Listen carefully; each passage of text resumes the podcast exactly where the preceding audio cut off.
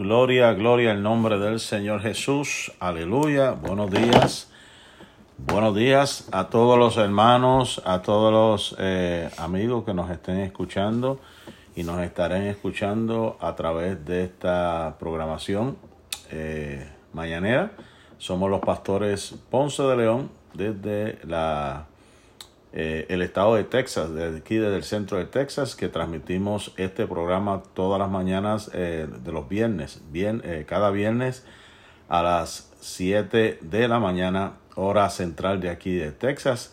Estamos disertando, hablando acerca de los salmos y hoy tenemos el salmo número 103. Aquí está mi amada esposa que va a estar explicando el salmo Así que vamos a hacer una oración especial para que sí el Señor nos ayude y nos dé la fortaleza, ¿verdad? Para poder hacer eh, lo que queremos siempre hacer, agradar al Señor y bendecir cada una de sus vidas. Padre eterno, te alabo Dios, te glorifico, Señor.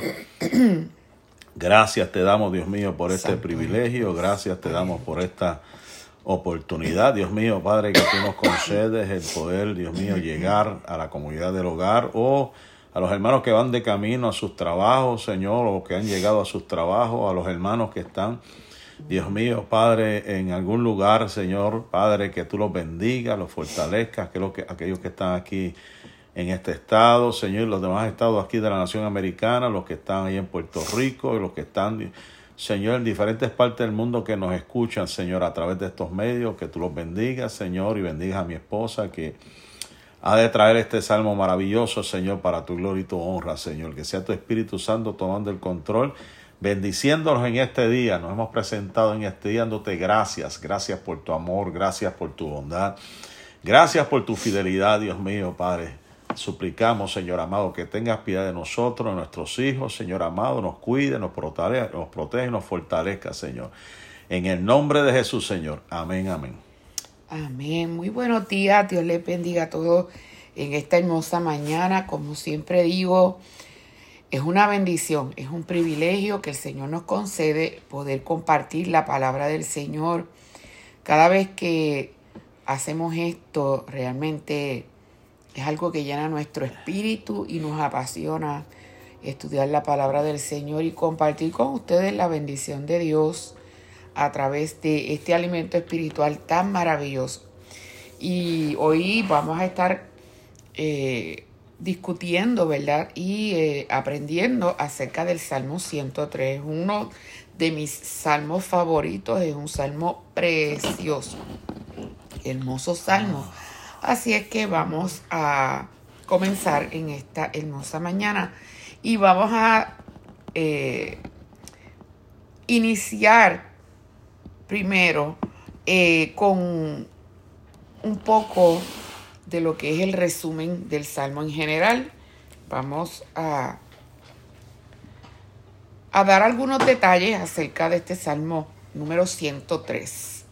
Es un Salmo de David y hay un autor llamado Beza que él dice, es un Salmo de David que escribió cuando arrebatado en sus sentidos se sintió transportado hasta el mismísimo cielo. De esa es la manera en que este autor describe este Salmo 103. Es un salmo alfabético en lo que respecta al número de versículos, compuesto de modo que termina con la misma frase que comienza. Perdón, usando así un conjunto perfecto un todo redondeado, cadencioso y compacto. El nombre de Jehová en este Salmo 103 aparece 11 veces y se divide en dos partes o estrofas principales. Hoy vamos a estar cubriendo los primeros 10 versículos porque esto forma la primera estrofa del Salmo 103 y la segunda parte que la estaremos eh, discutiendo la próxima semana, si Dios así nos lo permite, eh, estaremos discutiendo los próximos 12 versículos. La de 10 versículos se divide en dos subgrupos. de 5 y la de 12 en tres grupos de 4.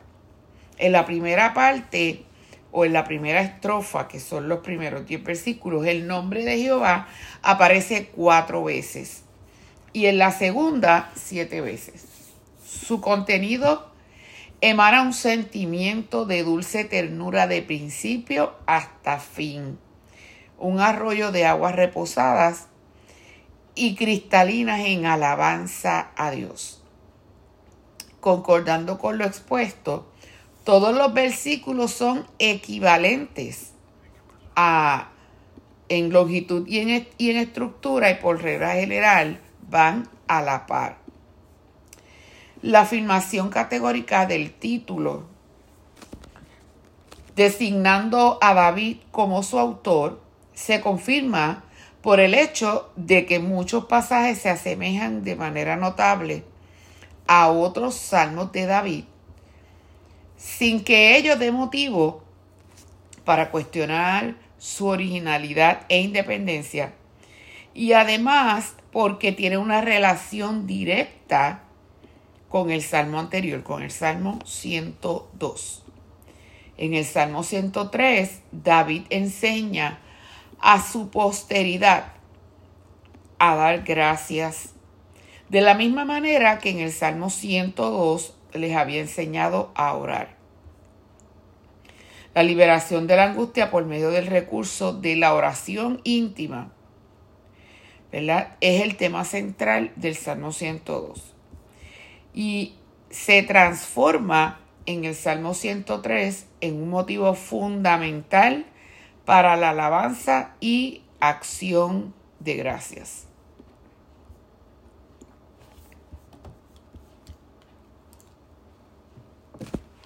Vamos a comenzar entonces con los versículos 1 y 2. Y nos dice así, bendice alma mía a Jehová y bendiga todo mi ser su santo nombre. Bendice alma mía Jehová y no olvides ninguno de sus beneficios. Vemos aquí, ¿verdad? Que el salmista en su anhelo de alabar y magnificar al Señor. Comienza con un soliloquio, una reflexión en voz alta que se exhorta a sí mismo ante el temor de que el embotamiento de los sentidos que provocan las cosas terrenales limite sus facultades a la hora de expresar su alabanza como ciertamente nos sucede a nosotros con frecuencia, a menos que nos mantengamos en guardia constante. Y él sigue diciendo, ¿verdad? Eh, comienza, bendice alma mía Jehová y bendiga todo mi ser, su santo nombre. Y luego dice, bendice alma mía Jehová y no olvides ninguno de sus beneficios. Bendiga todo mi ser. Muchas son las facultades que nos han sido otorgadas por Dios. En consecuencia, todas deberían unirse a la hora de entonar sus alabanzas. O sea que todas deben, deben ser consonas al momento de alabar y glorificar el nombre de nuestro Señor. Su santo nombre revela que el carácter de Dios, su plenitud, su santidad. Bendecir no consiste en aportar nada de nuestra parte, sino todo lo contrario, en reconocer humilde y fervorosamente sus excelencias divinas, que hacen de él el más excelso de todos los seres, el único merecedor de la más alta adoración. Por eso es que dice, y bendiga todo mi ser su santo nombre. Alma mía, cuando utiliza esa expresión alma mía, los ojos de Dios se vuelven y se fijan primordialmente en el alma. El alma que es que el asiento de las emociones. Bendice alma mía Jehová y bendiga todo mi ser, con todas mis facultades, yo tengo que bendecir tu santo nombre. Y luego, en el segundo verso, cuando dice, bendice alma mía Jehová y no olvides ninguno de sus beneficios. En hebreo, beneficio significa hechos, acciones, obras, recompensas. Se refiere a los tratos o acciones divinas, es decir, lo que Dios ha hecho. O sea, bendice alma mía Jehová y no olvides ninguno de sus tratos, de sus recompensas, de sus acciones, de sus obras, de todo lo que Él ha hecho. Recuerda eso. Y eso debe ser más que motivo para que nosotros podamos alabar y bendecir el nombre de nuestro Señor. Los tratos y acciones de Dios para con el salmista habían sido de tal naturaleza que demandaban gratitud. Y yo estoy segura que también de cada uno de nosotros. Los tratos que Dios ha tenido hacia nosotros, las acciones de Dios para con nosotros, son más que razones y demandan de igual forma que nosotros alabemos al Señor y le demos gracias en todo momento. Versos 3 al 5 nos dice, Él es quien perdona todas tus iniquidades, el que sana todas tus dolencias, el que rescata del hoyo tu vida, el que te corona de favores y misericordias, el que sacia de bien tu boca, de modo que te rejuvenezcas como el águila. Me fascina esto y, y mientras estaba preparando este salmo, hace unos días atrás, cuando fui a acostarme a dormir, meditaba en esta enumeración. Fíjese que comienza diciendo, Él es quien perdona todas tus iniquidades. Número dos, el que sana todas tus, dolencias. Número tres, el que rescata del hoyo tu vida. Número cuatro, el que te corona de favores y misericordias. Y número cinco, el que sacia de bien tu boca. ¡Wow! Cinco beneficios enumerados, pero ampliamente explicados que nosotros recibimos de nuestro Dios. Comenzamos, Él es quien perdona todas tus iniquidades. Así comienza David su lista de bendiciones que enumera como las razones de alabanza. El perdón ocupa ese primer peldaño en la escala de valores de nuestra experiencia espiritual. Y en muchos aspectos es el más valioso y el más relevante. Es un perdón divino, puesto que es Dios quien concede este perdón. Borra todos nuestros pecados, tanto los de omisión como los de comisión. O sea, Él perdona todas nuestras iniquidades. Fíjese que no dice, Él perdona algunas cosas que tú hagas, dice todas tus iniquidades. Sigue su enumeración mencionando el que sana todas tus dolencias.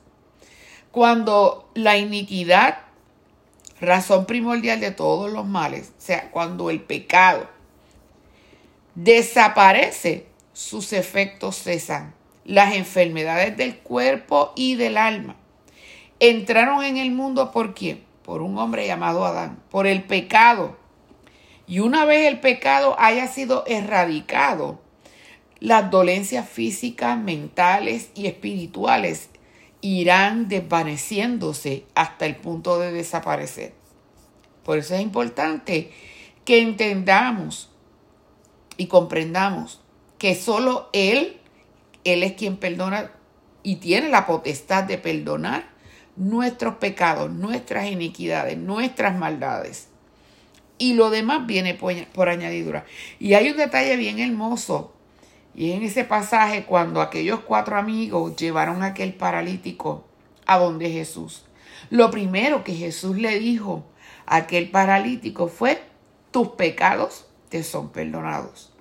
Y cuando todos aquellos fariseos que estaban allí escuchando comenzaron a conjeturar y a pensar y a, y a decir tantas cosas, eh, a murmurar por lo que Jesús había dicho y pensar, ¿verdad? Cavilaban en, su, en sus pensamientos, pero ¿quién es este?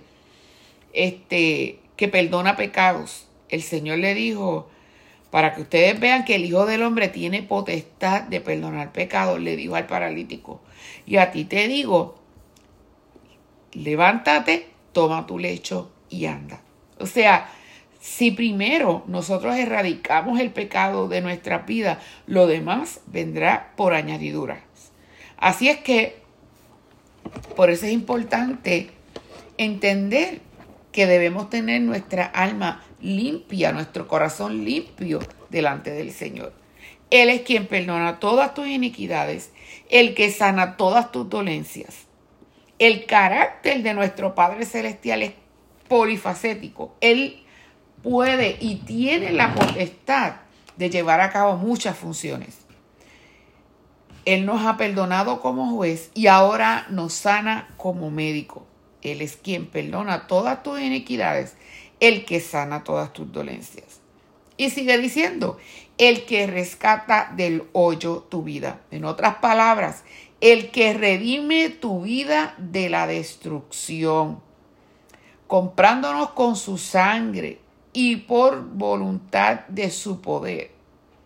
El Señor nos redime de la muerte espiritual en que habíamos caído y con ello de la muerte eterna, que habría sido la consecuencia final si hubiésemos seguido en pecado. El eximente de culpa y liberación del poder del pecado sobre nosotros va en conformidad con la renovación de la pena de muerte a la que previamente habíamos sido sentenciados. Estábamos condenados a morir estábamos condenados por nuestro pecado, pero en su misericordia, Él nos rescató del hoyo, Él nos redimió de nuestra destrucción. Él tuvo misericordia de nosotros. Y sigue enumerando el que te corona de favores y misericordias. Qué bonito. Yo no sé cuántos de ustedes disfrutan de los favores y la misericordia de Dios. Pero yo lo puedo ver en mi vida cada mañana, cada día, cada tarde y cada noche. Porque cometemos errores constantemente, cometemos faltas constantemente, le fallamos al Señor constantemente. Sin embargo, Él nos corona de favores y de misericordias. La corona que el Señor ciñe sobre nuestra cabeza es mucho más preciosa que si fuera hecha de alguna materia corruptible como la plata o el oro. Ella va tachonada de gemas de gracia y revestida del terciopelo de bondad. Lleva incrustada relucientes joyas de misericordia, pero al ceñirla es mullida y suave porque está forrada de ternura y compasión. Es como cuando usted, como si usted se colocara una corona en su cabeza, pero usted sabe que usualmente, aunque la corona sea de oro o de plata, eh, pesa un poquito, ¿verdad? Por el material. Y aparte de eso, muchas veces hasta quizás puede raspar un poquitito su cabeza. Eh, pero cuando meditamos en ser coronados con los favores y las misericordias de Dios, esta, esta corona que Él nos pone está forrada de su ternura, de su amor, de su compasión, de su bondad hacia nosotros, de su benignidad. Qué hermoso, gloria al Señor. Y lo último de estos versículos del 3 al 5 nos sigue diciendo, el que sacia de bien tu boca, de modo que te rejuvenezcas como el águila. El que colma de bienes tu alma. Con la excepción del creyente, ningún ser humano alcanza a sentirse saciado y satisfecho plenamente. Pues solo Dios puede proporcionar ese tipo de satisfacción.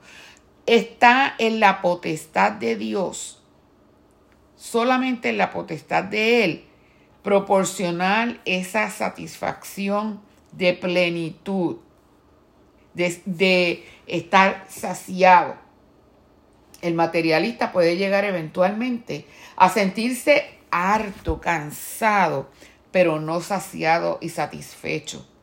Únicamente Dios puede satisfacer el alma humana en sus aspectos más nobles, su ornamento y hermosura. Es cuando el alma, sintiéndose satisfecha, prorrumpe en que en alabanzas de igual modo que a la boca que se siente saciada le faltan palabras para contar las maravillas y las bondades de aquel que la ha saciado. Nuestro Señor otorga bienes verdaderos a fin de que nuestra alma se sienta saciada y satisfecha en todo momento. Él es el que sacia de bien tu boca de modo que te rejuvenezcas como el águila. Sacia de bien tu boca. También es tu provisión. Sacia de bien tu boca, de modo que te rejuvenezcas como el águila. Qué hermoso, gloria al Señor. El salmista fue objeto de, de una inyección repentina de que de vitalidad de modo que te rejuvenezcas como el águila, de fuerzas renovadas hasta el punto que regresando de épocas de su juventud, se siente tan vigoroso como un águila, cuyos ojos pueden mirar fijamente al sol y cuyas alas son capaces de remontarse por encima de la tormenta. Qué preciosa esta comparación que hace aquí esta símil que escribe aquí el salmista. De modo que te rejuvenezcas como el águila. Forma parte de una antigua leyenda que las águilas cuando envejecen son capaces de rejuvenecerse y recuperar las fuerzas de su juventud. Y en este salmo hace el salmista alusión poética a eso mismo. Pero el concepto está basado sin duda alguna en la realidad probada de la destacable longevidad de esta ave particular y en su capacidad que comparte con otros pájaros de renovar su plumaje periódicamente y como resultado de ello incrementar sus fuerzas y sus capacidades. Y más adelante, cuando usted lee la palabra de Dios en Isaías capítulo 40 y verso 31, habla el, el profeta Isaías precisamente sobre eso. Y cuando usted lee esos versículos, él, él, dice, ¿verdad? Los que esperan a Jehová tendrán nuevas fuerzas, levantarán alas como las águilas. Correrán y no se cansarán. Caminarán y no se fatigarán. Levantarán alas como las águilas. Qué hermoso. O sea que cuando nosotros estamos en Cristo, disfrutamos de unos beneficios. Y el salmista David, aquí en el Salmo 103, enfatizaba y entendía la importancia de gratificar el nombre del Señor, de gratificar a Jehová su Dios. ¿Por qué? Porque Él, primero que todo, ¿verdad? Decía, Él es quien perdona todas tus iniquidades, el que sana todas tus dolencias, el que rescata del hoyo tu vida, el que te corona de favores y misericordias, el que sacia de bien tu boca, de modo que te rejuvenezcas como el águila. De verdad que este salmo es precioso, es maravilloso. El versículo 6 nos sigue diciendo, Jehová es el que hace justicia y derecho a todos los que padecen violencia.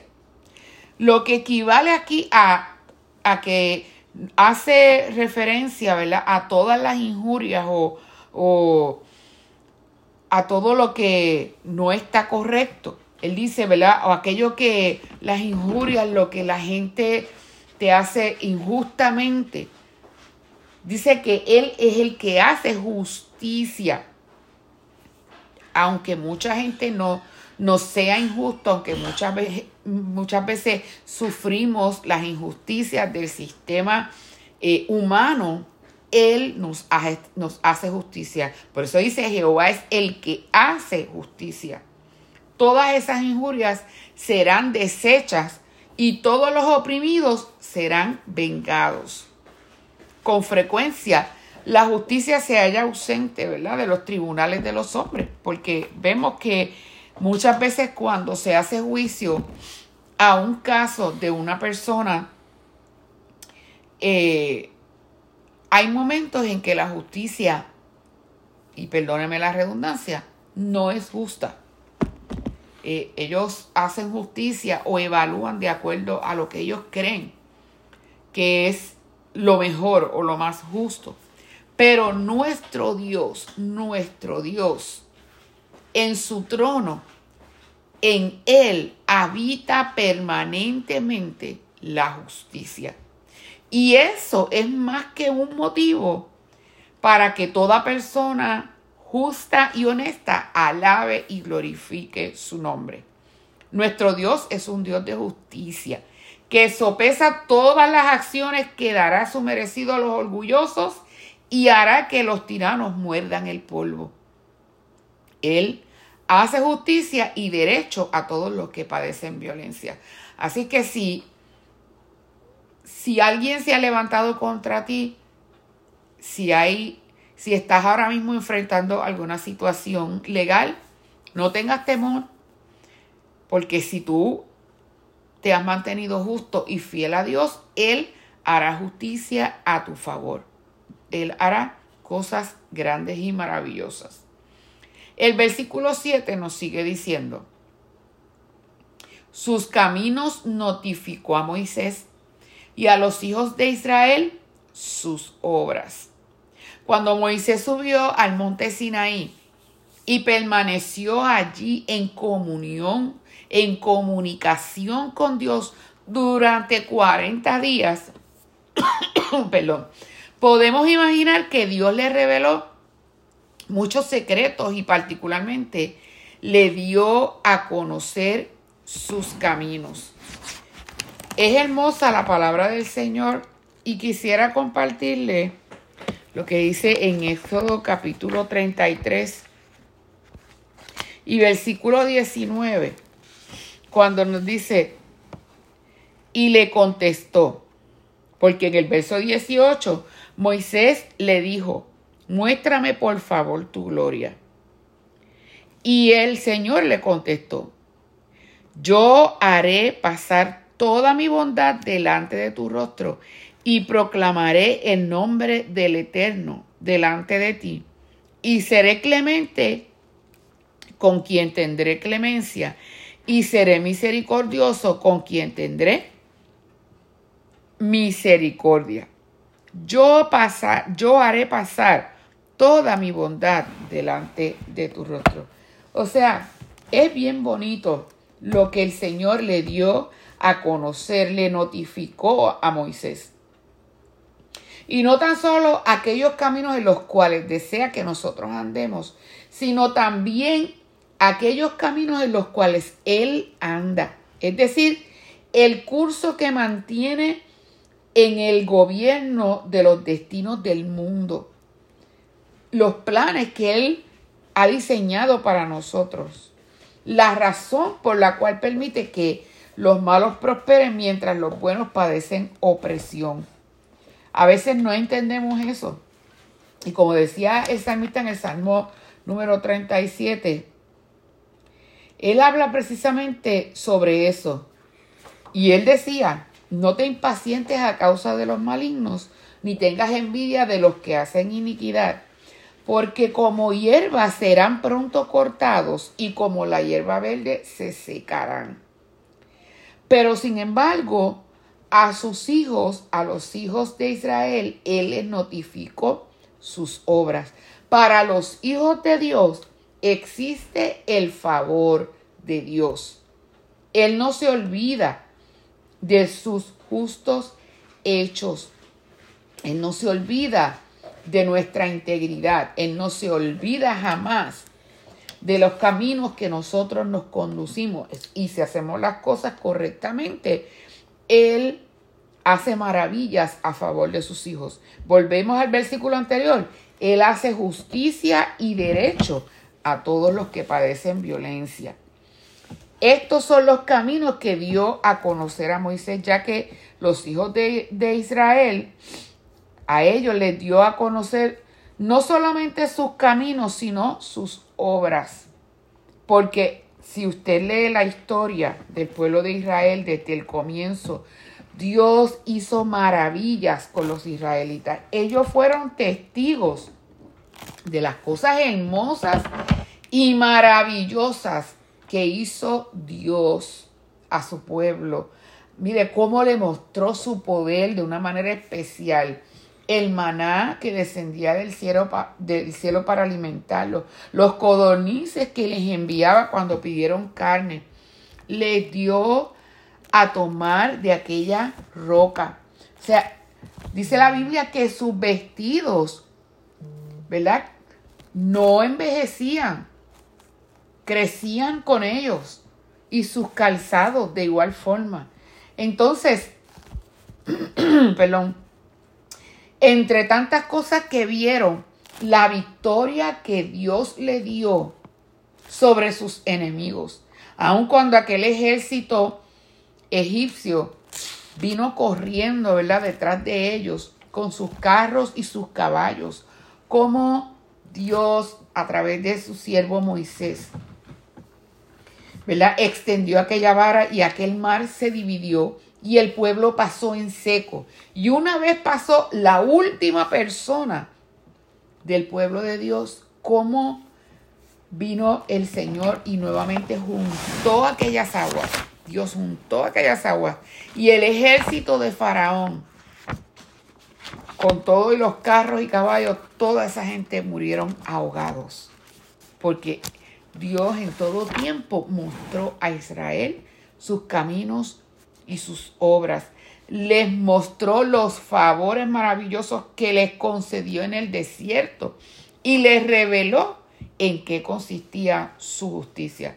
Verdaderamente ellos vieron el poder de Dios manifestado de una forma muy especial y particular.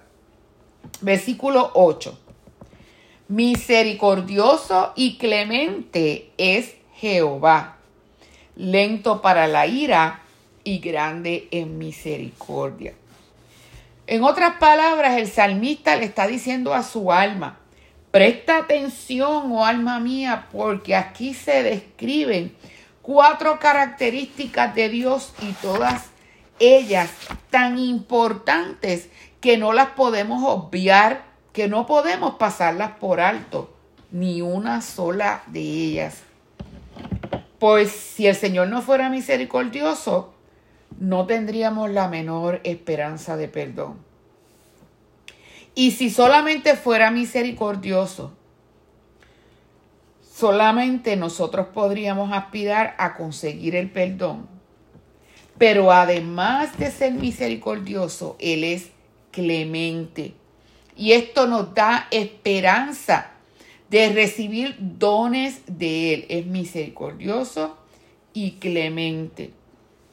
No porque nosotros merezcamos esos dones ni esos favores, sino porque es propio, es parte de su clemencia concedernos esos dones.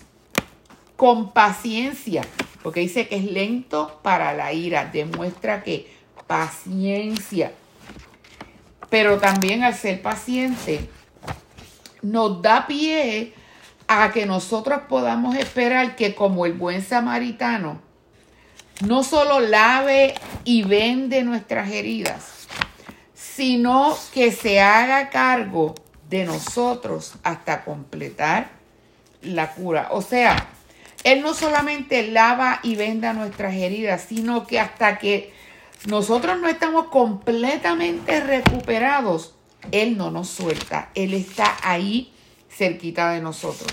Como aquel buen samaritano que cuando aquel hombre que había sido malherido es llevado donde aquel mesonero, él le dijo, cura sus heridas, venda sus heridas, y si hay algo más que él necesite, hazlo, lo que tengas que hacer con él y después me pasas la cuenta. O sea, realmente él quería que este hombre que había sido malherido estuviese completamente recuperado, completamente sano. Por lo tanto, si eventualmente, ¿verdad? Él se enoja con nosotros y nos reprende por algo que nosotros no estamos haciendo bien. Nos toca ser pacientes con él, porque si, ¿verdad? Hemos cometido una falta, él va a hacer las cosas, pero todo va a ser en su tiempo. Y mire qué bonito que él no es como los seres humanos. Quizás hay algún ser humano al que usted ofende y pasan los años y los años y esa persona sigue enojada con usted por, mire, olvídese, por un montón de tiempo. Pero nuestro Dios no es así. Él es grande en misericordia. O sea, Él en todo tiempo busca la manera y la forma en, en demostrarnos a nosotros su amor y en arreglar las cuentas con nosotros. Porque Él no, su enojo no permanece para siempre. Es lento para la ira y grande en misericordia. Y mire, ahora vamos a ser testigos de eso. El versículo 9, ¿qué nos dice? ¿Puedes leerlo? 103.9. No eternamente querellará, ni para siempre guardará rencor. Ahí está. Nos va a amonestar, porque Él no puede soportar que el pecado anide en el corazón de sus hijos, de su pueblo, pero no para siempre. Tan pronto nosotros abramos nuestro corazón y volvamos a Él y abandonemos los caminos del mal, ¿verdad? Nos apartemos del pecado y de lo que no es agradable a su presencia, pondrá fin a esa querella. Si quisiera, podría alegar razones para contender con nosotros constantemente. Porque siempre en nosotros, una y otra vez, hay cosas que son contrarias a su voluntad o a la santidad del Señor o a la santidad de sus pensamientos. Pero sin embargo, Él se abstiene de hacerlo para que nuestro espíritu no desmaye. Yo no sé cómo podría yo sobrevivir sabiendo y teniendo conciencia de que Dios está enojado conmigo. De verdad que, no sé, sería un, sentimiento eh, para mí como triste, de desesperación, porque el conocer nada más en que él esté enojado conmigo me llevaría como a estar ansiosa. Pero sin embargo, él no toma esa actitud con nosotros. Y sigue diciendo, no, no recrimina, perdón, para siempre. O sea, ni para siempre guardará el enojo. Hemos escuchado muchos esta famosa frase, yo soy de los que perdona pero no olvida. Y tristemente la persona que piensa de esta manera no ha entendido nada de lo que significa verdaderamente perdonar. Usted no es que no se va a recordar de lo que sucedió, pero aunque te recuerdes, ya no lo vas a recordar con dolor, ni con molestia, ni con incomodidad, sino que lo vas a recordar como una experiencia que, pasó. Ahora, cuando tú lo recuerdas y todavía te da coraje, te da molestia, te da incomodidad, quiere decir que aún no has perdonado. La palabra perdón en su sentido etimológico es la remisión de una pena merecida. Eso es lo que quiere decir perdón. Es la remisión de una pena perdón, merecida, de una pena eh, merecida. Por eso dice, no contenderá para siempre, ni para siempre guardará el enojo. ¿Por qué? Porque Él nos perdona. Él nos perdona. Y perdonar es remitir la deuda o la ofensa. O sea, es decir, enviarla a otra parte, sacarla de delante de nuestros ojos y echarla fuera de nuestra mente para que no siga ya presente en ella. Los que no olvidan son mucho más peligrosos que, que aquellos que explotan en un ataque de cólera. Porque los que explotan, pues pasó en el momento, pero ya después se le va el coraje. Pero aquellos que no olvidan, eso sigue ahí constantemente. Los que dicen que perdonan y no olvidan, necesitan de esa terapia que se llama en psicología sanidad de los recuerdos. Realmente necesitan sanidad de los recuerdos. A nuestro Dios lo incomoda tanto la ira que saca sus manos de ellas, de ella cada vez que puede. No, a él no le gusta estar airado. De que tristemente nosotros los seres humanos lo provocamos a ira muchas veces, sí, lamentablemente, con nuestras acciones, con nuestra apatía e indiferencia. Pero a él no le gusta estar airado. Por eso recalca una y otra vez que él es lento para la ira, grande en misericordia y que no contiende para siempre, ni tampoco para siempre guarda el enojo. Y el último verso por el día de hoy es el versículo 10, que nos dice, No conforme a nuestros pecados nos has hecho, ni conforme a nuestras iniquidades nos ha pagado.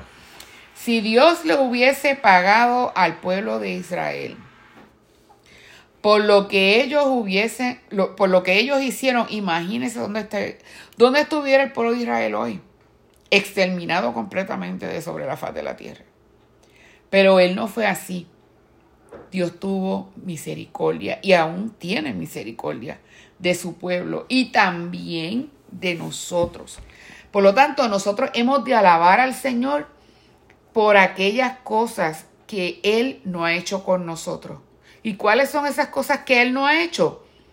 Él no ha hecho con nosotros conforme a nuestras iniquidades. O sea, si, si Él hubiese ido a tomar venganza, acción contra nosotros por lo malo que nosotros hacemos, que hacemos todos los días y dos y tres veces en el día, imagínese dónde estuviésemos nosotros hoy. Pero en su misericordia, Él se ha mantenido demostrándonos en todo tiempo su amor. No ha hecho con nosotros conforme a nuestras iniquidades, ni nos ha pagado conforme a nuestros pecados.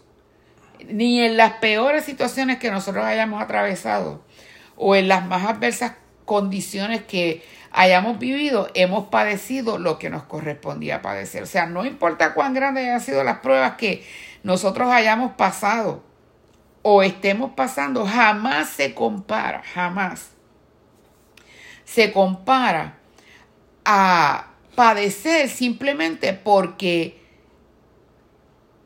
hemos hecho algo mal y Él no nos hace el mal que verdaderamente nosotros nos merecemos, sino que en su misericordia Él nos demuestra su amor no ha hecho con nosotros conforme a nuestras iniquidades, ni nos ha pagado conforme a nuestros pecados. O sea, a pesar de que le fallamos cada día, cada instante, también vemos en nuestras vidas su amor demostrado, su misericordia, su perdón. Hemos disfrutado de esa bondad inmerecida todo el tiempo. Por eso decía eh, el profeta Jeremías, en el libro de lamentaciones, ¿verdad? Que nuevas son cada mañana sus misericordias. Nuevas son se renuevan cada mañana.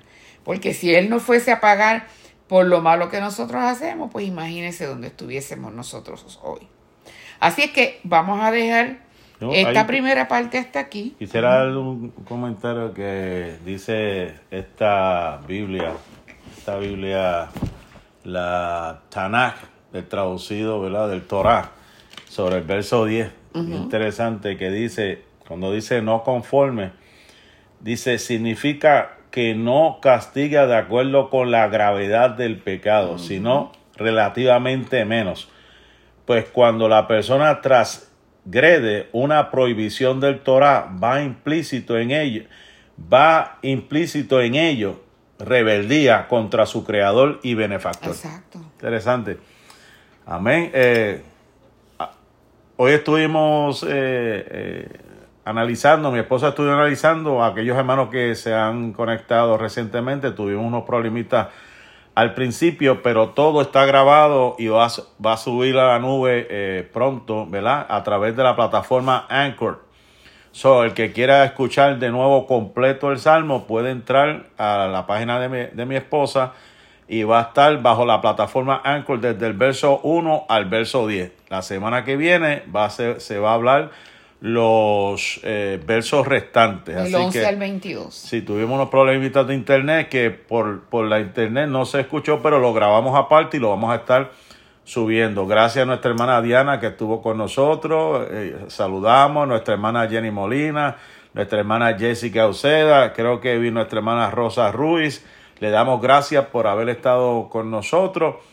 Ya como dije, la semana que viene va a seguir los próximos versículos. Cualquier duda, cualquier pregunta, pues nos dejan saber. Así que eh, creo que eh, hasta aquí, ¿verdad? Amén, por el día de hoy. este ha sido el Salmo 103, versos del 1 al 10. La primera parte, la primera estrofa. La segunda estrofa la estaremos discutiendo la próxima semana de los versos 11 al 22. Amén. Así pues nos despedimos hasta una próxima ocasión de este su programa, eh, el libro de los salmos. Dios le bendiga, Dios le guarde, la paz y la bendición de Dios sea con cada uno de ustedes hoy, mañana y siempre. Bendiciones. Dios les bendiga.